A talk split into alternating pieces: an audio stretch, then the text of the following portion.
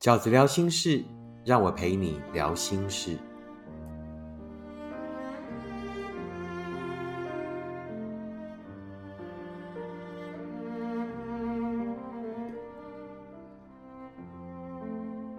大家好，我是饺子。今天饺子聊心事要跟大家聊的题目是冷暴力。饺子经常接到读者的来信，就是反映正在交往中的对象，呃，长期对他行使冷暴力，然后不知道该怎么做，这样哈。那所以我们今天这一集就来谈一谈冷暴力。那冷暴力形成的原因是什么呢？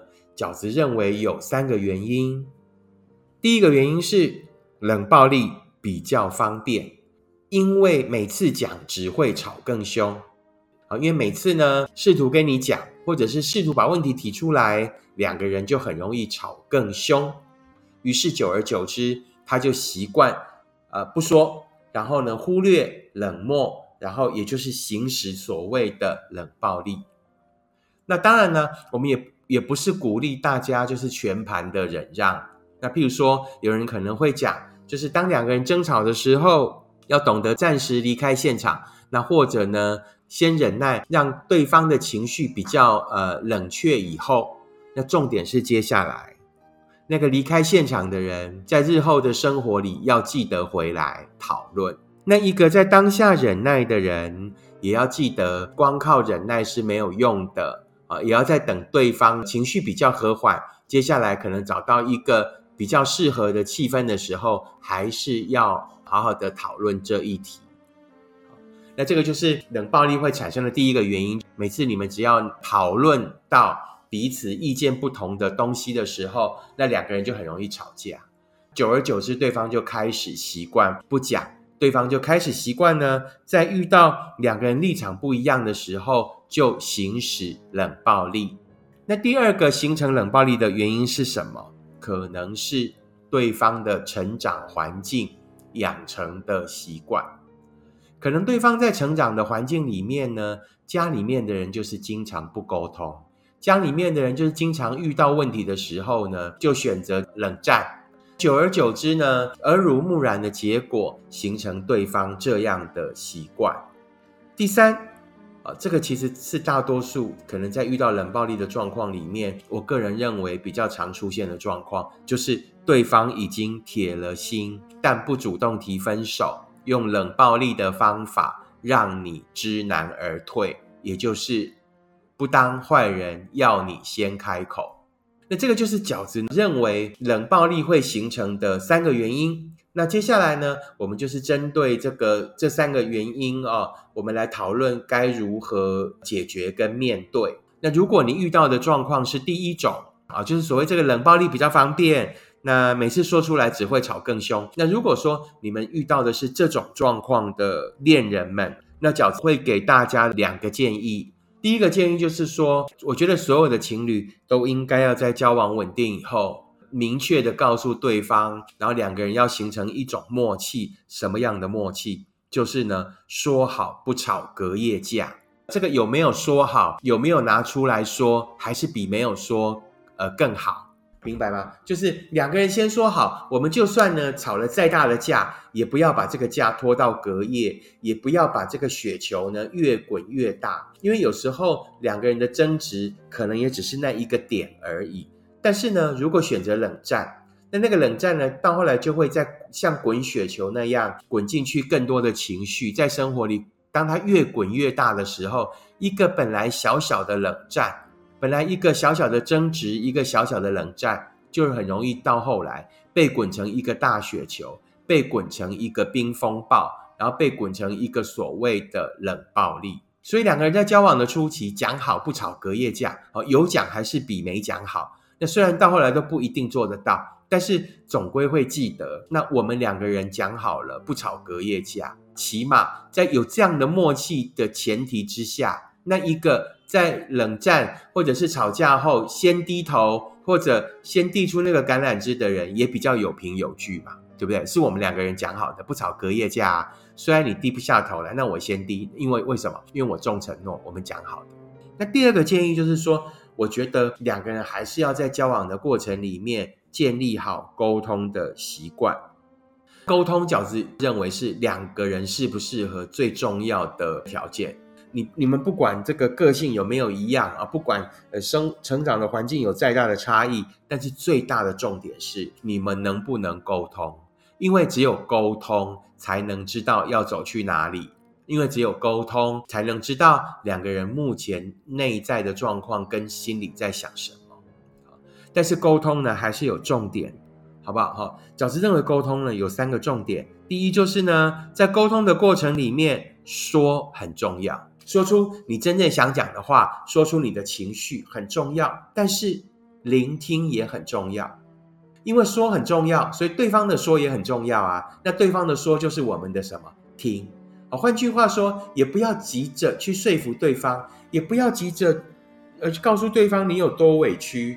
每个人一定都觉得自己是委屈的。每个人一定都觉得自己是被误解的，每个人都是有自己认为理所当然、理直气壮的情绪的。当两个都认为理直气壮的人在一起的时候，就会怎么样？就会冲撞，就会冲突，对不对？所以呢，沟通的第一个重点就是呢，说很重要，听更重要。那第二个，请记得，在感情里面，在所有的沟通，你要争的都不是输赢。我们看过太多在感情里面赢了道理、输了感情的人，在感情里面的沟通，两个人要继续往前走的沟通，真的从来不是你对或我错，不是输赢，而是什么平衡点。在所有感情里面的沟通，两个人要协调的，永远不是对错的问题，而是要找到一个两个人在沟通之后都可以遵循的。都觉得啊，基于这样，基于想要继续在一起的前提，我愿意遵守的那一个中间点，好不好？好，这是我认为沟通的第二个重点。第三个重点是不要害怕吵架啊，就算在沟通的过程里面不小心擦枪走火吵架了，真的爱也会修补爱。即便当下两个人吵架了啊，两个人彼此还相爱的人，一定会找到理由再重修旧好。也就是只要这一份感情是两个人都想要维系的，这一份爱自然就会有所谓的修补机制。那最怕的就是怎么样粉饰太平，不想在两个人的关系里面有太多的讨论，然后呢，因为讨论就很容易争吵，于是呢就粉饰太平。粉饰太平的结果，往往就是让你们的不适合更延后发生。粉饰太平的结果，就往往会让其实早就应该分开的两个人，拖了呃一段时间以后，还是会分开。那尤其是饺子之前跟大家分享过的，啊，所谓分手，什么时候该思考分手了？两个人如果经常都在吵架，都在吵同一件事情，然后永远呢沟通不来，永远鸡同鸭讲。这样的感情到后来一定也会走到尽头的。好，再回来讲，呃，冷暴力。如果你遇到的冷暴力的对方呢，是两个原因，是跟他成长的习惯有关。可能他从小就在这样的环境长大，可能他从小看见的人，自己经历过的事情，都是一路这样子呃冷暴力过来。如果你遇到的是一个这样的对象的时候，那饺子给你的建议有两个。好，第一个就是呢。当那个愿意改善现状的人，努力跟对方建立新的机制。如果你是爱他的，那如果你还想为这份感情再努力一点，再尽一点力，重点就不是跟他一起啊陷入这个冷暴力，不是跟他的这个对决哈，比谁呢撑得久，那比谁呢更冷，而是应该去当那一个愿意改善现状的人。愿意递出橄榄枝的人，甚至成为这一个人后来人生的一个很重要的这个转捩点。在进行这样沟通的时候，哈，我觉得有两件事情是很重要的。那第一就是呢，你要说明自己的动机。你的动机呢，不是要指责对方的错，不是要告诉对方呢，对方呃有多可恶啊，对方冷落了你，那对方在这件事情上是犯下了多大的错？重点不是这个。好，重点不是指责，而是告诉对方，你正在做的事情，就是为了希望可以让这一份感情，让这一份关系更好。因为只有在一种彼此可以流通情绪、彼此能够沟通情绪的情况下，这一份爱才有可能越走越好。第二个，你在建立这个新的机制的重点是什么呢？就是要提醒自己，绝对不要陷入意气用事啊！经常呃冷暴力呢，后来会越来越大，事情会越来越大条，里面会纠结着本来只是很简单的争执。到后来纠结了很大的情绪，到彼此都无法收拾的原因，就是因为彼此都带有情绪。当他开始变成冰，那你就开始变成雪。那于是呢，你们两个人的纠结就变成一场真正的冰风暴。所以不要让自己呃陷入这个意气用事里面啊！你如果真心想解决事情，应该是清楚的表达你的立场，是善意。表达你的动机是想要让这一份关系更好。如果你遇到的是第二种状况，这样的情侣的时候，饺子要给你的第二个建议是：如果无法改变，那就不要强求，不要让自己一辈子深陷到冰风暴里。我常常觉得，我们明明知道对方对自己的漠视，对方对自己的不在乎。可是为什么我们还要继续忍受下去，并且啊，就像我的许多读者会写信来问我，饺子我该怎么办？在面对对方的冷暴力的时候，我心里经常想着，如果我们真的对这一个人死心，我们如果真的对这份关系无感的时候，那其实对方做什么，我们根本就不在乎。会感受到冷暴力，是因为心还热着，对不对？会感受到冷暴力的人，会对冷暴力觉得痛苦，而且就是觉得不知道该怎么手足无措的人，就都是因为心还热着。但若你遇到的是一个从小到大就是在那样的环境里面长大的人，当你在努力之后，当你在努力的递出橄榄枝，企图跟他修补这份关系，但是对方依然不为所动的时候，如果尽力了，那我们也不要再继续奉陪。这个冰风暴在人的一生里面见过几次也就够了。当你走过所谓暴力的寒冬，当你忍受了所谓冷暴力的冲击的最后，如果尽力了，如果已经努力过了，那也不要让这样的冷暴力成为我们一辈子的冰风暴，好不好？我觉得适时的断舍离，让对方知道你成长的环境是如此，那我也已经跟你。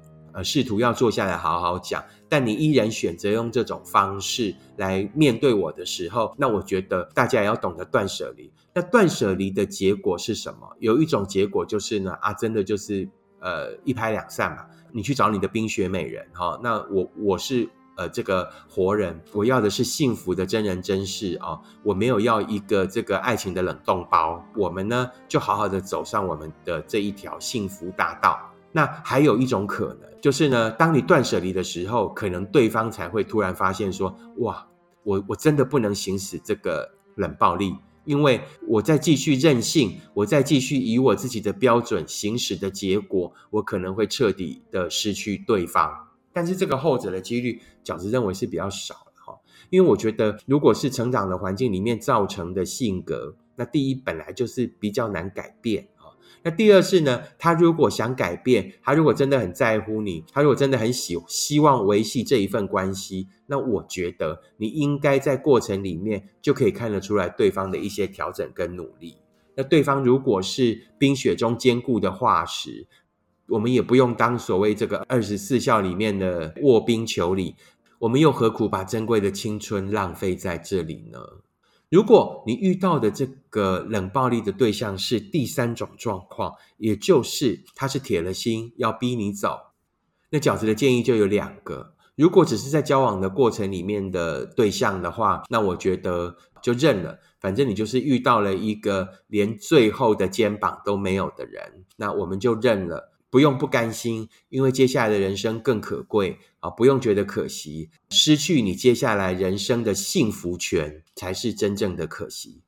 那如果呢，你已经在一场婚姻里面的时候，那对方是行使冷暴力、铁了心，那希望你主动离开的话，那我也会建议我的读者们，还是应该要为自己争取一些经济上该有的权利，让那个对你行使冷暴力的对方也必须付出一点代价。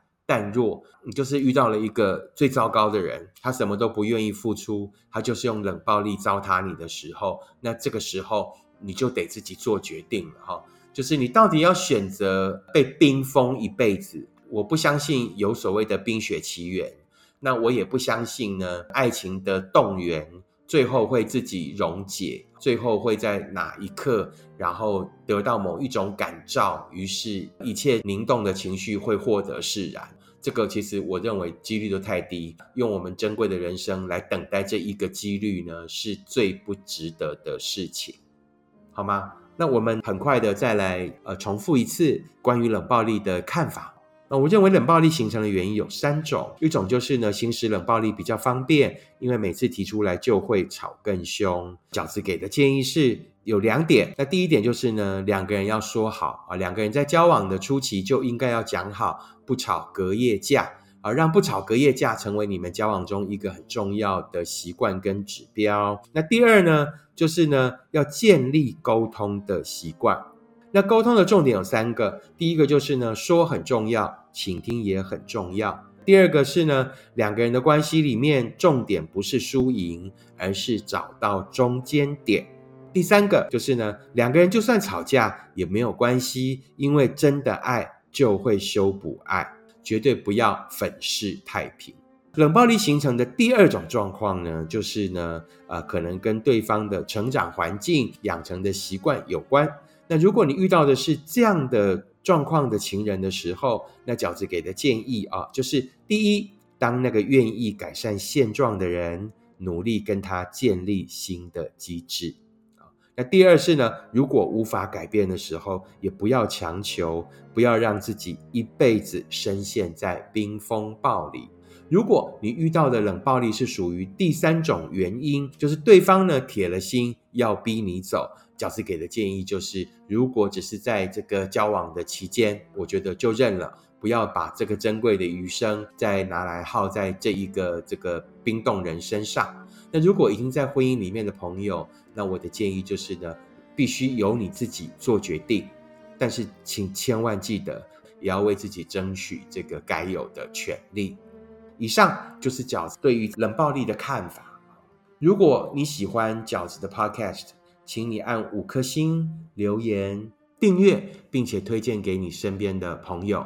如果你喜欢饺子的观点，请你用行动支持饺子二零二二年的新书。时间才是最后的答案。我们下次 Podcast 见，拜拜。